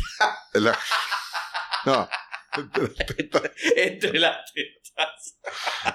Dios mío, nos van a terminar. O sea, nos van, nos van a sacar de, de Sí, de Spotify. Nos van a borrar de Spotify. Hermoso. Y ahí comienza la. Nada, la, la escalada militar de, de Diana hacia el poder absoluto. Además, cuando John le dice. eh, ¿qué- ¿Dónde está Pamela? ¿Qué haces vos? Eh, Si yo estoy a cargo, dice. Pamela tomó la estúpida decisión de tener a uno de sus guardias como uno de la Fifth Column. Sí, dice, lo, O sea, cagó, cagó fuego. Y está muerta. Así está que muerta. Arthur dice, Va- bueno, pero ¿quién te mandó a ese? Son las órdenes de Pamela. Yo lo único que hago es seguir adelante con el plan. Bueno, Dios mío. Ahí es cuando vemos eh, este instrumento de eh, destrucción total, que es la bomba termonuclear que tienen en la nave. Y hay algo que me interesó mucho en el personaje de John, que lo vamos a ver un poquito también después, que ella dice, bueno, si fallan nuestros planes, los hacemos cagar, básicamente. Y John le dice, sí, espero igual que no tengamos que, re- que recurrir a esto. Porque que no tengamos que volver a recurrir a esto. Sí, porque nada más Martin. Martin ya dijo que Yo ya vi yo cómo lo lo, vi vi cómo lo han usado. Y aparentemente es algo que es realmente terrible. espantoso. Sí, es como este, este momento de, de en la- el segundo capítulo de la serie original, cuando levanta y lo ve a Tony, que solo en la cara de, de Mike lo vemos, es ese terror. Acá nos inspira lo mismo en la cara de Martin. Esta cara de nada, igual que Martin pues, casi siempre tiene cara de nada, pero que le dice... Pero qué lindo que es. Lo queremos, sí, aparte lo queremos a Martin. Y le dice, "Me- esto es, es picante, es picantovich lo que se viene. Y lo que se viene es una gran escena. A lo te- lo técnico, ¿no? O sea, lindo, cute. Yo no Cute. sé si. No, o sea, no sé cuánto suma. Lo que sí suma es la música hermosa que tiene. Sí. Que es el montaje que hace con el tema de los globos aerostáticos. Porque vamos a que hay un momento en el que Tyler, que me parece mucho mejor, porque plantea lo mismo, que Tyler lo agarra a Mike y no, no se cagan a palos, y le dice, eh, yo sé que es para vos muy difícil aceptar que convirtieron a tu hijo, pero pensá que podemos sacar ventaja de esto. Que nuestro plan original de eh, agarrar los jets de combate, de tomar las bases militares, lo podemos cambiar por otra cosa. John ya va con el cuento, va a la casa de, de ¿no? Eleanor. Eh, es muy buena esa escena también. Que le va contando todo el plan y cuando le quiere, le- no le cuenta la parte final porque está distraído el pendejo, le dice, bueno, quiero torta. Vas a tener torta cuando me termines de contar. Vieja, ¿puede ser tan chota? Hasta en este momento. Es como que no para de ser chota. Entonces John sabe el plan original, pero ¿qué hacen los rebeldes? Cambian el plan. Y los terminan cagando como de arriba de un pterodáctilo. Sí. Porque usan globos aerostáticos. Es hermoso. Una flotilla. de- A mí me encanta verlo a Tyler ahí, porque es como, de vuelta, full macho testosterona y todos los globos aerostáticos todo colorido. Hay un globo que tiene la B. Hermoso, hermoso. Eh, tendría que haber un Funko del globo con la B. Y, y todo este montaje que, que aparte debe haber bastante stock footage, ¿no? Debe haber como cosas de, de stock. ¿Sabes qué? No busqué. Para mí sí, porque, ¿Sí? Hay, porque hay como diferencia de... Me parece que del, del, aspect ratio, así como el- o las cámaras, eh, yo no sé mucho de cine, pero eh, el que sabe cine me va a entender. Esta cosa de- de- del distinto tipo de cámaras o de filtro que se usan, sí, me parece que hay un poco de eso. Para mí filmaron una gran, gran festival de globos aerostáticos y dijeron, va esto. Una cosa así. Y filmaron dos o tres globos que tienen que ver con la serie Que tiran polvito. que van a tirar el polvito. Lo van a tirar a través de, mi- de miles y miles de globos aerostáticos por todo, por todo el país. No sé si por todo el mundo. No, por todo el mundo, de vuelta. Por todo el mundo. Por acá, por lo que dicen, es por todo el país, pero bueno, por todo el mundo. Y se distribuyen ellos, los de la resistencia, esto ya, ya, lo podemos, ya podemos ir por acá. Tyler se va a encargar de lo que es el asalto eh, terrestre y de los globos. Y Mike, con esto de que le encanta ir y venir, ir y venir con las naves. Porque le gusta cómo le queda el traje, me sí, parece. sí, sí. Y a Jules también. Sí, sí. A mí también me gusta cómo le queda el traje a Julie a, y a, no. a Donovan. Sí, los amamos. Estamos... Sí, los amamos, ya estamos re. Eh, y ellos se van en un pequeño grupito con Martin, con eh, está Harmony, está Willy. eh, está Elías, está el padre de Elías, bueno, se van todos a eh, hacer quilombo Porque a la nave nodriza. Este, llegó, digamos, lo de la quinta columna, llegaron a una nave, tomaron todos la píldora. Tomaron todos la ya- píldora y ya, hay, ya hay una alianza, están trabajando. Trajeron, Claro. trajeron uniformes y armas. Trajeron uniformes y armas, ahora sí. Importante, Importante. porque antes no se podía, ¿te acordás? Antes no se podía. fue, fue toda Ya la está, mierda. es el último capítulo. Ah, Me gusta mucho cuando vi- aparecen y le dice, bueno, le- el, gordo Chris tira, bueno, ya no vamos a tener problema con las ratas en el, en el- en el sótano. Es como- con algunos nunca podremos ser amigos, dice Martín, como... Dolido. Es como loco, yo vengo con la mejor de las ondas acá. No Tal les hice cual. nada malo. No les hice nada malo. Pero nosotros somos hombres rudos, dice Tyler. Y se le ríe. Le festeja el chiste. Son dos pelotudos. son dos Son pelotudos. dos pelotudos. Es hermoso. Claro. No, acá, bueno, es cuando empieza todo eso, la mierda, ¿no? Tenemos, eh, la acción se divide en, En dos frentes, claro. Dos frentes. Uno es la nave nodriza, que es, eh, es digamos, todo esto, es, escenas medio de espionaje. Sí, el, el- el- cómo se Eh, infiltran. Son dos películas, son, son Sí. dos, son dos películas. Una es una película de espionaje y, la, otra es una película de guerra. Sí. Está. Bueno, la película de espionaje es el, el cómo se van infiltrando, en la, en la nodriza, que yo, todo con, de vuelta. Estamos haciendo una, una presentación un showcase de lo que es la banda de sonido compuesta para, para la serie, ¿no? O sea, la parte de los globos tuvo su musiquita turururu, y acá también era chan chan chan chan, ¿no? Muy lindo. Eh, y de, bueno, la parte, la parte que va por tierra es la toma del cuartel Uh, general, hermoso. que donde está Eleanor. Está Eleanor, pero del Está- otro lado está Tyler y el gordo Chris con un mortero haciendo guerra biológica.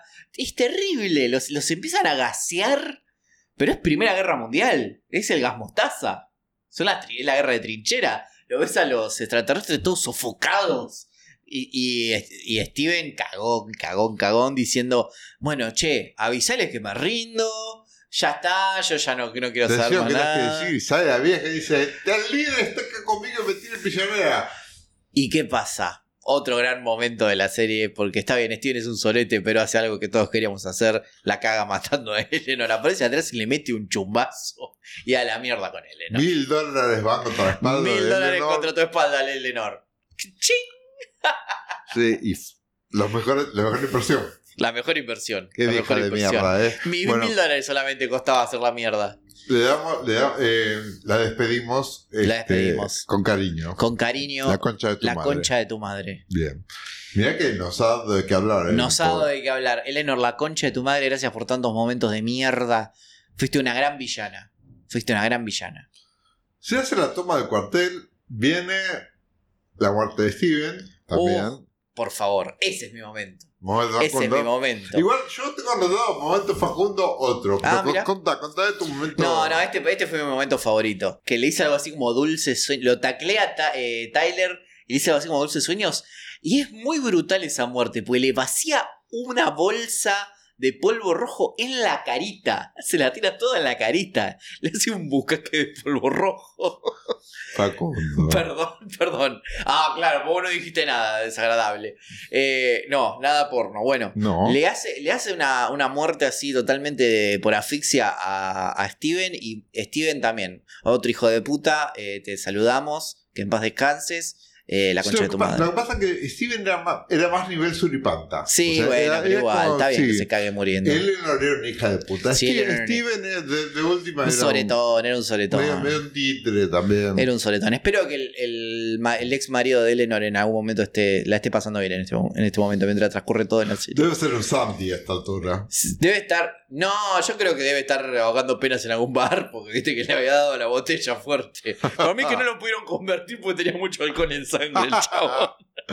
Yo, bueno, el momento Facundo que tenía, que tenía anotado es cuando baja la bandera. Hermoso, ¿Es un hermoso. momento Facundo no es un sí, momento Facundo? totalmente. Bueno, ¿te conozco o te conozco? Me conoces. Bueno, contá tu momento Facundo. No puede, están tratando de bajar la bandera de los invasores y Tyler dice, "Da- dame una UCI y lo baja a tiros. Hermoso, señores.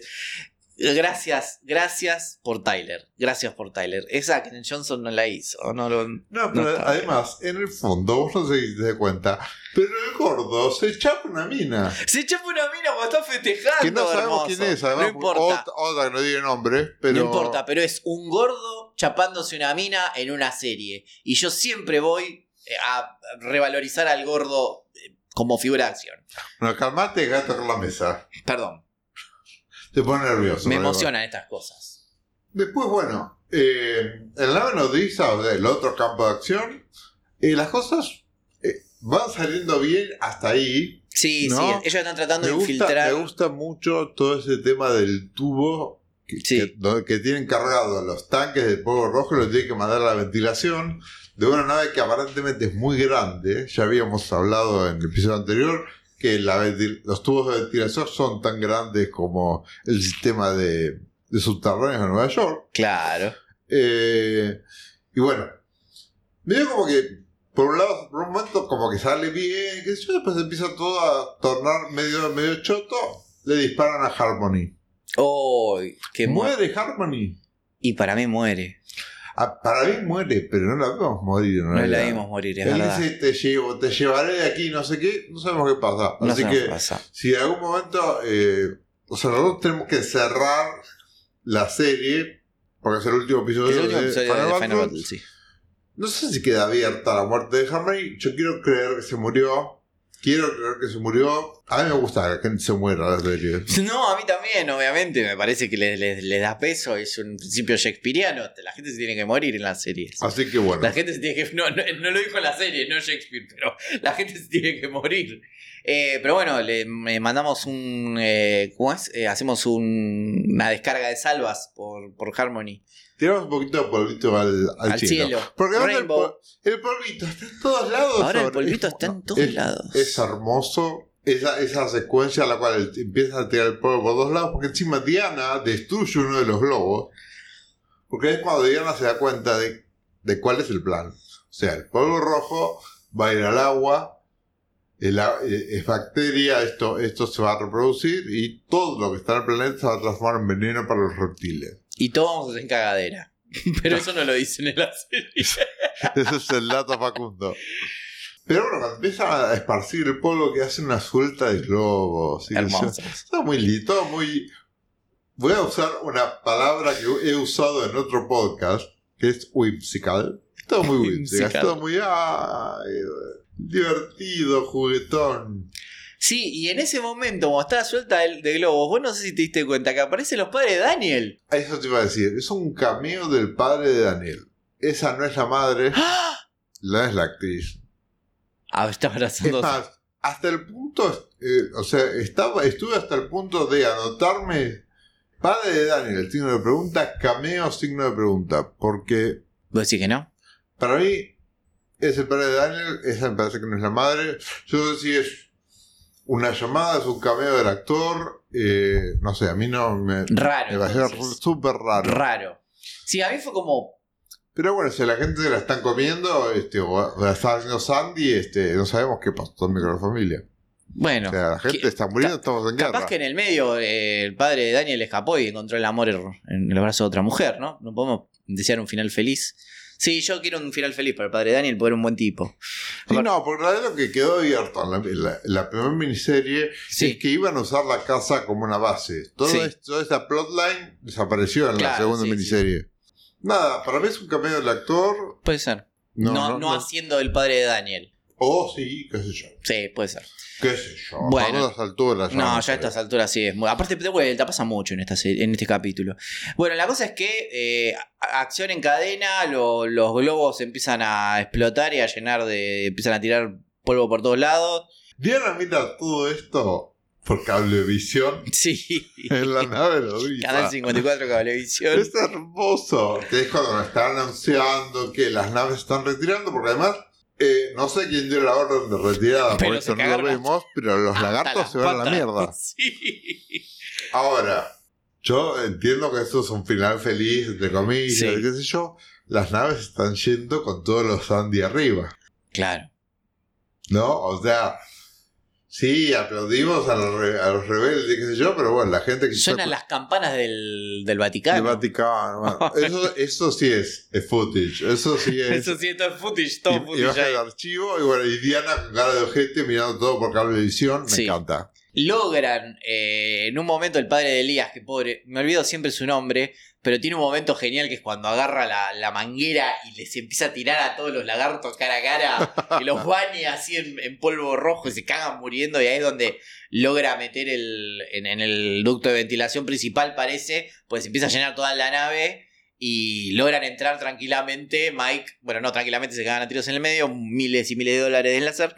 Y logra entrar todo el grupo de la resistencia a la sala de control, pero antes, claro, me estoy olvidando de un dato. Diana y John tienen una, tienen una discusión, porque dice, bueno, vamos a retirarnos. Dame la llave. Dame la llave, yo antes de retirarme los quiero hacer cagar. Hay que destruir el planeta. Y John le dice, no podés parar con tu ambición, le dice una cosa así, ¿no? No podés eh, aguantar, no podés bajar un cambio, le dice yo. Y la otra le dice, este, yo siempre tuve la corona. No, le dice, yo siempre tuve el poder y vos tenías la corona. Claro, ahí está. Y él le dice, bueno, está bien, acá te, ahora tenés la Ahora corona, tenés la corona, sos ¿sos la reina de un planeta envenenado. Oh, Y la otra le tira mil dólares. Le tira hace- mil lo hace dólares. cagar. Sí. Y bueno, es tipo, Diana, deja de hacer cagar a gente. No, no, Diana no puede, no puede parar. Ya está. Psycho Killer Kiss sí en este capítulo. Bueno, a todo esto hay un plan previo Sí. de la resistencia junto con los eh, lagartos, lagartos eh, de la quinta De columna. la. Es llegar hasta la sala de comando con una especie de decodificador. Decodificador, sí, con un blo- bloqueador Pero- de señales, algo para No, desactivar no, la- es, es lo que busca, la- es, es como si fuera eh, lo, lo que usan ahora para desbloquear este, los Instagram y hackearlos, que tipo este, tiran, eh, ah, da- sí, como que sí. tiran claves, claves, sí, tira claves, claves, claves, a bueno. una velocidad. Esto, esto, bueno, eh, no, interpretación 2023. sí, ¿no? sí, O sea, sí, sí, bueno. Tienen que llegar con ese aparato que es como lo más complejo que tienen para poder desactivar la bomba, que ya saben que Diana es lo primero que va a hacer, activar la bomba. Vamos a llegar al momento más álgido de la serie. Todo esto a la vista de nuestro niño trauma, pero igual, antes de pasar al final y comentar esto, que eso nos va a llevar un, un tema largo, yo quiero que escuchemos un audio, ¿sí? De Mariano Core, Mariano Core, un amigo, además de su experiencia con la serie, nos cuenta sobre algo que sucedió y que después pasó a ser como una especie de leyenda urbana, que es que la serie tenía otro final. Se empezó a comentar, ¿sí? De que en realidad acá no había, no se había transmitido el final de la serie. Que el final de la serie era en realidad todo un sueño de Donovan. Nah. El mito del sueño de Donovan pasó boca en boca por todos lados y se, se- se llegó a, a- llegó digamos al nivel de leyenda urbana de que en su momento la gente escuchó que existía un episodio en el cual todo era un sueño de Donovan. Ay, Dios mío. Y esa era el final de la serie. Bueno, en el audio de Marino Core, este, él nos cuenta cómo él cree además que se originó esto. Vamos a escucharlo. Hola, buenas tardes, mi nombre es Mariano. ¿Y qué significó B para mí, que por, por edad vi la transmisión original en 1985 terminando la primaria en séptimo grado? Y era una locura, tanto los martes a la, a la noche con Brigada A y los miércoles a la noche con B, lo que pasaba al otro día en el recreo del colegio, que era solamente hablar de esas dos series. Y más puntualmente de B, Invasión Extraterrestre, tengo dos anécdotas en tiempo real. La primera es en el final de la miniserie. Y yo me había mandado alguna travesura por la cual mi mamá no me dejó ver ese miércoles a las 9 de la noche el final de la miniserie. Al otro día, la charla en el colegio era solamente hablar del capítulo de B Invasión Extraterrestre y en este caso lo que supuestamente era el final. Cosa que yo no pude eh, hacer mucho, simplemente escuchar y mi compañero Ricky era el único que tenía videocasetera en ese momento y me dijo, yo lo grabé, venite la tarde a casa y lo vemos. Así que yo vi el último capítulo de la miniserie un día jueves a la tarde. Después, la otra anécdota tiene que ver con el final de la serie. Después, como todos sabemos, que se canceló en la primera temporada y que tiene un final abierto. Ese final supuestamente se iba a dar en la semana que nosotros estábamos de viaje egresado. Cuando volvemos del viaje, el hermanito menor de un compañero, nos dice, terminó B y era todo un sueño de Donovan. Primero mintió en dos cosas, que no era un sueño de Donovan y la serie no tenía final, sino que esa semana no habían transmitido ese capítulo, lo transmitían la semana siguiente, así que lo pudimos ver. Pero yo no puedo asegurar ni afirmar, ese rumor del sueño de Donovan arrancó en el colegio primario Andrés Ferreira de Avenida San Martín y Apolinario Figueroa. Muy buena la iniciativa de este podcast y agradecer el poder participar con mis dos pequeñas anécdotas. Hasta luego.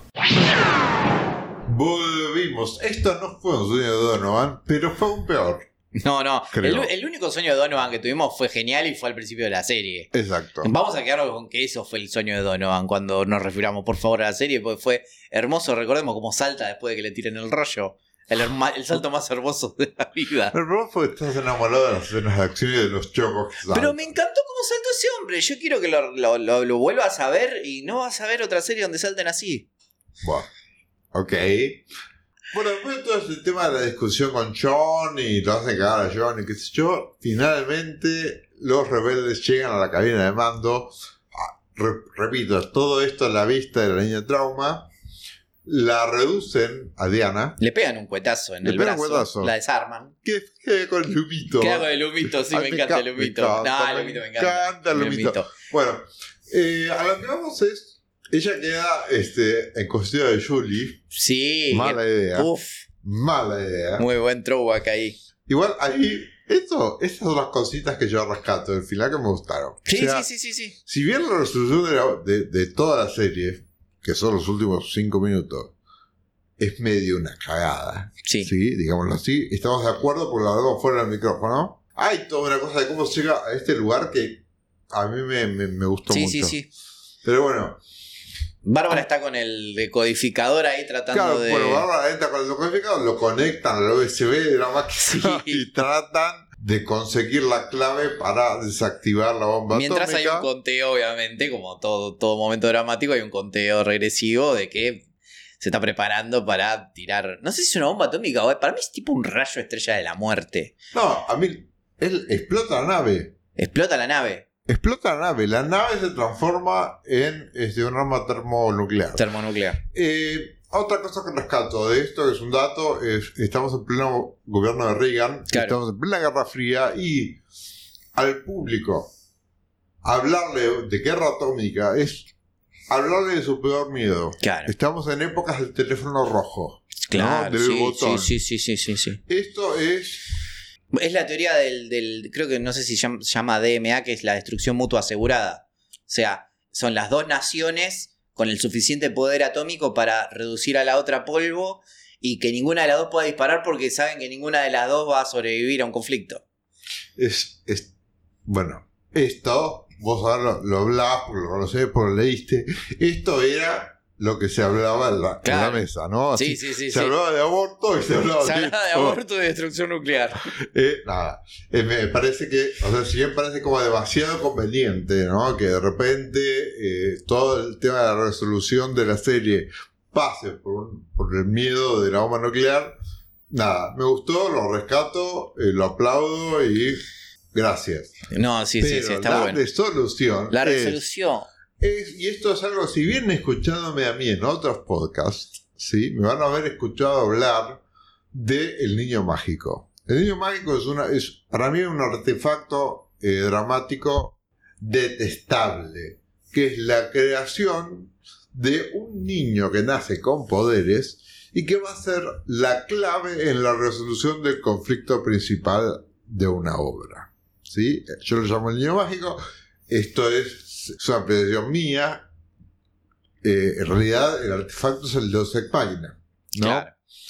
Facundo, vos sabés un poco más que yo al respecto. No, sí, un Deus Ex Máquina es básicamente en la antigua Grecia, eh, en el teatro, se resolvían todas las obras eh, a través de la intervención de los dioses, entonces, nada, la resolución era esa, no, no había una resolución que tenía que ver con la obra misma, sino que bajaban los dioses y arreglaban el problema que haya para, para resolver. Eso, con el paso del tiempo y con la evolución de, la literatura, de la narrativa como arte, se fue convirtiendo en un recurso odiado. Yo me acuerdo, eh, voy, a, usar un ejemplo totalmente que no tiene nada que ver y es como muy eh, de cómic. eh, un cómic donde, de los X-Men, donde Wolverine no aparece en ningún momento de la serie, no tiene nada que ver con la trama, pero justo para resolver las cosas aparece Wolverine y lo resuelve. Entonces, no, son elementos que no tienen nada que ver con lo previo que hubo en la obra y que se resuelven sí de forma mágica. O sea, que, por ejemplo, un malo que se vuelve bueno a los 5 minutos antes de, de terminar todo sin ningún paso previo, sin ningún momento previo de transformación. O de repente eh, el generador de conflicto pasa caminando y explota una bomba. Claro. Que eso es muy de King. Sí. Muy, muy de. ¿Te acuerdas de King? Sí, puede ser. Que yo tengo una, una relación conflictiva con Stephen Bueno, King. yo no. Claro. Pero, no, no, están estas cosas, ¿no? De, de repente es que la acción y la narrativa se acomode para que un determinado hecho resuelva el conflicto, conflicto que no se hubiese resuelto con las cosas que la misma historia te viene planteando. Claro, si no lo construiste antes, no lo, eh, tenés- vos tenés que resolver los conflictos con todos los elementos que vos eh, ya tenés previamente puestos en la obra. Es así de simple. El Deus Ex Máquina es cagarte en todo eso. Bueno, y en el caso del niño mágico, es mi aversión por los niños mágicos y por Harry Potter, ponele, que hacen que eh, de repente que haya un niño con poderes, y yo no sé si el, o sea, mi teoría del niño mágico nace acá, porque Gustavo estaba viendo la serie, me dijo, ah, boludo, arrancó acá el niño mágico, y yo digo, "Mm, inconscientemente probablemente sí. En su momento, cuando yo vi la serie, esto era un final lindo, Claro. que creo que es lo que se buscaba. Sí. Un final bello. Pero no pensás que se podría haber. Pero vamos a contar cuál es el final. El final es que la pendeja de repente tiene poderes y que toda esta brillantez que estuvo mostrando, ¿no? Como que ella aprendía a utilizar. O sea, durante toda la serie esto sí estuvo plantado por ahí. Muy tirado de los pelos. Pero no sé, tirado de los pelos. eh, lo que sí estuvo planteado es que acá hay falta de tiempo para contar cosas, ¿no? bueno, Esto puede que- ser, sí. esto eso- fue en- tan- ahí estoy más de acuerdo, sí. Está atrapa el masado que de repente en un par de momentos vimos que la nena estaba manejando máquinas, que la nena este, había construido sola eso que después eh, Diana destruye. O sea, hay como muestras de que la piba es brillante. Sí, pero no que tiene poderes. No que tiene poder. Claro, ese es el problema. Exacto. Si ella hubiera decodificado, si, si ella hubiera usado el decodificador, no sé, y lo hubiera resuelto ella a través de ese, de ese recurso que ya estaban construyendo de antes, no hubiera sido tan malo el final. El problema es que además- ella empiece a brillar. Pero además no tenemos elementos mágicos. No hay O sea, si es mágicos. cien- es, si es ciencia ficción. Claro, ¿sí? si, si fuera Star Wars, que tiene elementos mágicos, que es ciencia ficción con elementos mágicos, porque tenés cosas que no sabes cómo explicarlo. Bueno, la fuerza, la fuerza lo hizo, eh, la fuerza obra de, de maneras misteriosas, diría Jedi, eh, es una cosa, pero acá no tenés elementos mágicos. Todo está, es más, todo el capítulo tiene... Le están ganando con el virus de la cagadera a los extraterrestres. A ver, eh, no, no, no le están No ganando con la fuerza del amor. Dejá de golpear la mesa, Perdón. estúpido. Pero no están ganando con la fuerza del amor, ¿me entendés? No es que de repente le- le- se abrazaron todos y We are the world, we are the children. No. Entonces, ¿por qué brillan como Sailor Moon y empieza a emitir un cálido brillo rojo? Yo creo que también está el elemento ¿Ochentas? Elemento 80. Total. Ah, mira. Total. No, ¿sabes qué iba a decir eso? Iba a decir elemento Goonies. Claro. Elemento. eh, o sea, eh, esta cosa de mezcla. eh, donde de repente elementos mágicos pueden llegar a intervenir en la trama. ¿no? Sí. Porque estamos en ciencia ficción, esto es fantasía. Y hay una diferencia importante entre ciencia ficción y fantasía. Pero ellos la están viendo acá. No. Entonces, yo no, Y acá no- fue cuando no es que si lo vio, se la cortó. Yo no sé si estoy justificando. Sí, porque la serie me gustó. Sí, sí, a mí también. Pero igual, a mí me parece que es un recurso de mierda. Que lo Sí. podrían haber resuelto con, de otra forma mucho más fácil. O sea, si vos querías que Elizabeth lo resuelva, pues por eso también tiene algún, algún tipo de peso tiene que tener el personaje, porque gran parte del capítulo tiene que ver con ella. Eh, hacelo que lo resuelva con su brillantez. Si ya, o sea, habla en el idioma de ellos. sin- Bueno, ella está brillando, Facundo. Bueno, está, sí, literalmente Facundo, está empieza brillando. a brillar, no digas está Empieza a brillar, Dios. Y termina ahí el capítulo. Termina ahí la serie, con ellos abrazándose. Pretinama. Pretinama, ellos abrazándose. Que también, ella en un momento, eh, cuando está con Diana, previamente, eh, hay una escena en la cual ella le dice Pretinama. Nosotros no sabemos qué quiere no decir. y Diana le dice, no es nuestro destino. ¿Sí? Y acá lo Y repite acá lo repite. mientras la y abraza Bárbara. Es, es la falsa Bárbara, porque Bárbara tenía la cara. Bárbara tenía la cara de Shakira. Esta es otra. Bueno, esta es otra, bueno. Pero, qué pelazo. Qué pelazo. Amiga, el brushing que se hizo. El brushing que se hizo a la lagarta hasta ahí. No, no, yo creo que es el mejor pelo de toda la serie. Qué mujerón. Hermosa. Hermosa, hermosa. Pero bueno, es muy emocionada. Mira al resto y dice: ¿Qué dijo? Significa, significa paz. paz.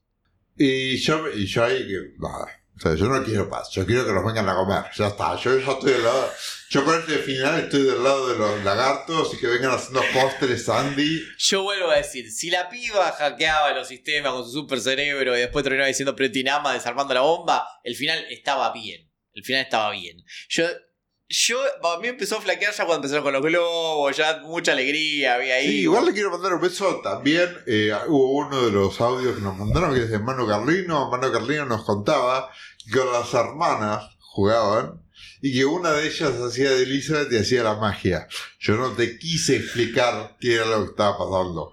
Claro. Yo lo de la Sí, magia sí, lo tenía sí, re presente. Sí, no, no, no, no, un montón, un montón lo de la magia. Pero, Pero bueno, bueno. mientras tanto, hay, o sea, antes de, de esta revolución culo, tenemos también una, una cosa muy linda, que es Diana escapando y utilizando los recursos que, te- que, que había aplicado en el cerebro de Julie. Y acá vemos por primera vez que esa conversión sirvió. Sirvió, le sirvió. Porque en realidad... Había quedado medio la nebulosa si Julia estaba o no. Y de hecho, en la secuencia de Televisa, en el faro, eh, medio como que Mike le dice, no, la que en realidad está convertida fuiste vos, qué sé yo. Y uno, y uno se que- pregunta si eso está flotando hace rato, pero no hay ningún momento en el que lo usen. Hasta este momento. Este momento en el que Diana, con su mente, Dice, Julie, escúchame. Debes dejarme libre, Julie. yo no puedo explicarle la imagen que tengo acá. eh, Me vas a acordar a una Porque- canción no, de John que le Facundo- dice, Facundo no solamente está haciendo de Diana, sino que está haciendo de Diana hablando con la mente. Yo no Julie. les puedo explicar lo que está. Julie, debes soltarme, Julie. Debes quedarte quieta. Debes quedarte El quieta. monstruo está cerca, si te mueves, te come. Oh, Nada, hermoso, hermoso. Bueno, ella logra irse. Y tenemos también el escape, porque además la serie no solo termina con este Pedinama, el amor y la concha de tu madre, sino que también termina con una Diana que se escape que nos da una media sonrisa. La serie termina acá. No, o sea, no, no pensemos que esto sigue, esto es la, la miniserie, termina en tres episodios y por eso es que eh, nosotros estamos atados a hablar de esto como un final que son canónico. finales abiertos. Claro. No, o sea, eso es un final abierto. Así como dijimos, no sé qué pasa con la muerte de Harmony, acá Mm, tampoco sabemos qué pasa con el escape de Diana. Eh, pero, nada, eh, o sea, es una resolución de mierda. No llega a tapar lo buena que No, ni en pedo, ni en pedo. No, no, no. No, no. eh, lo hablamos en el primer capítulo de. En, el primer capítulo de Final Battle. eh, que fue muy para arriba. Para mí son tres capítulos donde. El primer capítulo que, es eh, todo el tema del hospital. El segundo que es con el tema del robo de los recursos del agua y la planta procesadora y todo eso. Y este donde como pasa todo. eh, me parece que. Y buscaron como otra forma de contar. Hubo muchas cosas que dejaron de lado por decisiones mismas de construir otro tipo de trama. Eh, me parece que se volcaron más a la aventura, se volcaron más a, esta cosa más 80 de héroes de acción, sin olvidarse en parte de eh, lo que había hecho grande la serie original, eh, con todo el tema de- de- del fascismo, del, colaboracionismo. Pero le metieron, le metieron muchísimo, muchísima, muchísimo presupuesto. Y lo metieron a Michael Irons. Así que yo no me puedo quejar de Final Battle. Ay, qué pesada que sos. Qué pesada, no me puedo quejar de Final Battle. Eh, a mí me encantó. A mí me encantó. Y más allá del preterama, pretinama, peterama, peterama.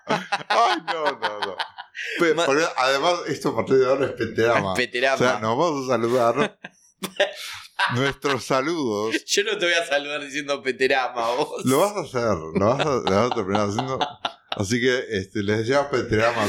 Pete- Peterama para todos y todas. Peterama para todos y todas. sí. Eh, yo creo que es una, es una gran serie. Es una gran serie. eh, es una sola decisión del final que tiene que ver con el tono y con la pérdida de rumbo en cuanto al planteo que nos habían hecho del tipo de serie que era.